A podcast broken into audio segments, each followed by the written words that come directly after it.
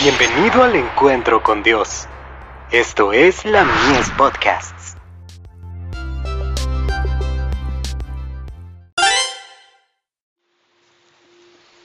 Recibiréis poder junto a las madres guiando a sus pequeñitos.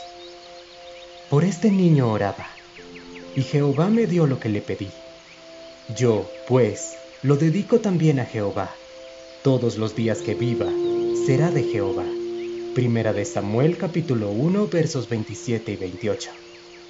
Las madres cristianas deberían saber que son obreras juntamente con Dios en la obra de enseñar y disciplinar a sus hijos, y en la misión de capacitarlos para que reflejen el carácter de Cristo. En este ministerio cuentan con la cooperación de los ángeles celestiales. Lamentablemente, esta tarea es tristemente descuidada y, de este modo, despojan a Cristo de su herencia los miembros menores de la familia. Sin embargo, cuando el Espíritu Santo habita en el creyente, la humanidad puede colaborar con la divinidad. Las lecciones que Cristo nos imparte al recibir a los niños deberían dejar una impresión muy profunda en nuestras mentes. Sus palabras estimulan a los padres a traer a sus hijos al Maestro. Podrán ser díscolos y poseer pasiones semejantes al resto de los mortales. Sin embargo, esto no debería ser un impedimento para traerlos a Cristo. Él bendice a los niños que tienen las mismas luchas que Él tuvo. Muchas veces nos equivocamos al instruir a los niños.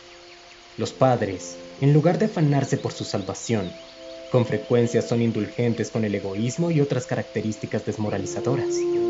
Y al dejar que la corriente los lleve, los hijos crecen con temperamentos perversos y caracteres desprovistos de amor. Los progenitores no aceptan la responsabilidad que el Señor les ha confiado para educar y capacitar a sus retoños para la gloria de Dios.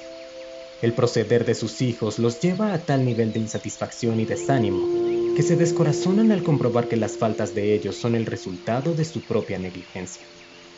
Si los padres hubieran sentido que nunca fueron liberados de la responsabilidad de educar y disciplinar a sus hijos para Dios, y si hubiesen hecho su obra con fe, cooperando con Él, y hubieran actuado y orado en forma sincera, habrían tenido éxito en conducir a sus hijos al Salvador.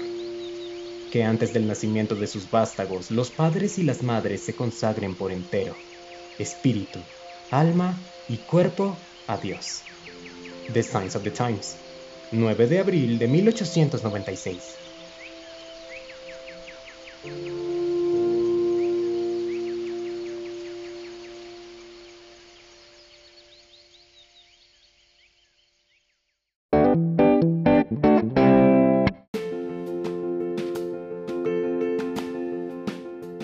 Visítanos en www.ministeriolamies.org para más contenido. Dios te bendiga.